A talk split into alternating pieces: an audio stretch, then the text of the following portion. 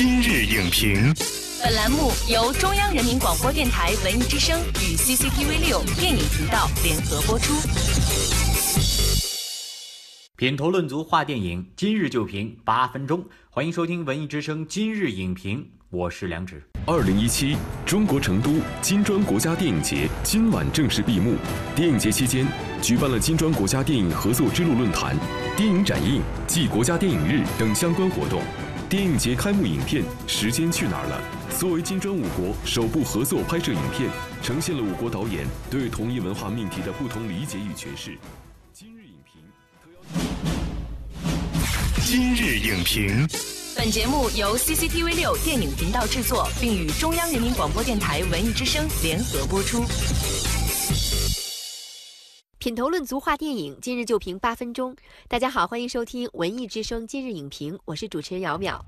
热血情怀，浴血奋战，激昂陈词，青春风采。作为建国三部曲收官之作，《建军大业》从开拍之初就广受关注。电影上映在即，观众有何期许？波澜历史背后是怎样的燃情岁月？本期今日影评特邀建国三部曲编剧之一。北京电影学院教授赵宁宇深度点评《建军大业》那些激动人心的热血情怀。欢迎赵宁宇老师做客今日影评。主持人好，观众朋友大家好。首先呢，还是快问快答。作为《建军大业》的编剧之一，现在电影要上映了，您的心情怎么样？非常的期待。您觉得它会爆发出怎么样的市场威力呢？威力是有品质保证的，《建军大业》具有足够的品质。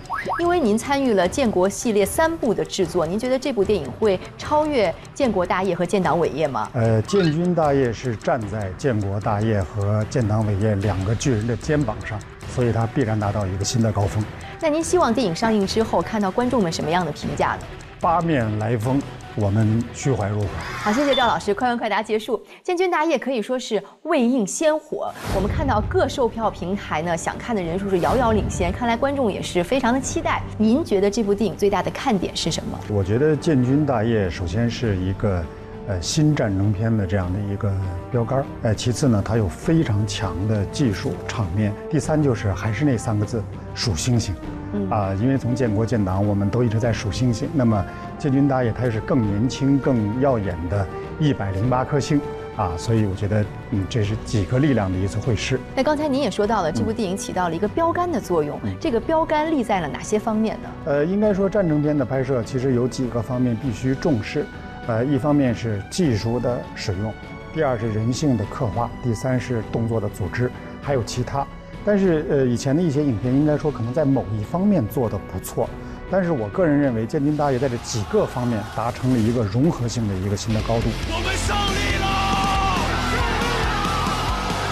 其实关于战争片，我们知道必不可少的就是爆炸场面，还有枪战的场面。之前呢，建军大业的官网微博就发布了消息，这个消息是这样说的：十一个机位火力全开，记录南昌首战之激烈，三河坝战役一进二百个炸点，一次炸到爽，全片的战争场面占比近半。那其实我们想知道的是，《建军大业》这部电影最值得我们去期待的战役究竟有几场？他们各自的燃点是在哪儿呢？建军大业本来我们可以写的战役非常的多，但是我是非常坚决的把笔墨集中到了南昌起义一次进攻战和血战三河坝一个野外的防御战。南昌起义呢，当时我方力量有近三万人，反动派的留守力量是三千人，三万打三千听起来好像比较容易，但是南昌的这些呃国军留守部队呢，都是分居在各个要点之上。我们事发突然，那么血战南昌城的这一夜的这个激战，还是非常的这个艰难的。嗯。反过来到了血战三河坝，是国军三万人围攻朱德的余部三千人，三千人是十比一，是十比一的这样的一个对比。这时候朱德和陈毅如果带着部队撤，肯定要被追上给击溃，必须打精彩打住了，才能打开局面，打开通道。所以这一攻一守，实际上恰恰是这两场战役的非常重要的一个情节跟视觉的看点。这两场战役当中的人物，他们的状态的最吸引人之处在哪里呢？我们说两个相对的小人物，南昌起义当中的二十岁的粟裕，就是这样的一个智勇双全的一个青年的班长，有大量的精彩的这样的动作戏。到了血战三河坝呢，是林彪参加，而粟裕还没有到，他在潮汕地区。那么林彪又是那样的一个内心是有他的犹豫，但是，啊，一旦冲过了这个心理关，在血战三河坝的三天三夜之中表现极其出色。你再比如欧豪，这个领子扣是开着的，然后是很傲慢的一个样子，但是关键时刻攻不下来，带队伍出去打起来了。嗯，为什么？因为叶挺将军还是一个脱胎于旧军阀部队的这样的一个老将，身上的一些惯性的习气还没有，呃，这个彻底的改变过来。我觉得这都是那个具体的时代。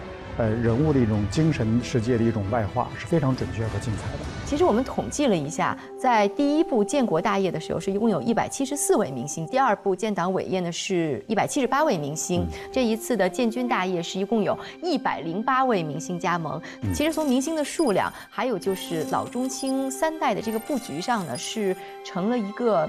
梯形的这样的排列，一个更迭，一个是角色的年龄重心下移，第二一个呢就是本身他影片的要求呢的年轻化的非常的这个厉害。当年周恩来二十九岁，大部分人都没有超过三十岁，一股热血，南昌起义、秋收起义、血战三河坝，起义箭在弦上，绝不能停。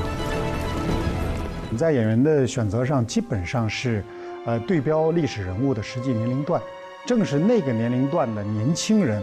能干出那样的。有一定冲动色彩的这样的大事情来，嗯，所以有句话说，那是一个年纪轻轻就丢性命的时代，也是一个年纪轻轻就干大事儿的时代。比如粟裕当年就是二十岁，刘昊然拍这部电影的时候就是二十岁，就我们努力做到一个对标，在年龄上基本上是能够对得上的。比如说像朱亚文饰演的周恩来，其实周恩来在当时呢只有二十九岁，那这次朱亚文的完成度怎么样呢？最后我们定了亚文的时候吧，有点意外，我想亚文这个像吗？结果想不到，《造完行》你会发现朱亚文和青年时的周公啊，嗯，真的是是太像了。南昌起义定于八月一日凌晨四点举行，三枪为记。所以像马天宇啊，像刘昊然呐，像欧豪啊，这些特别年轻的演员，他们在这部影片之中，他呈现的一个方式和那些更年长的演员深思熟虑之后的一种表演又不一样。我们并不是说一百个人喊口号。全部统一成一种思想，搞了一场革命，而是有一百个不同的年轻的思想汇集成了一种洪流，冲开了一条之前并不知晓的道路。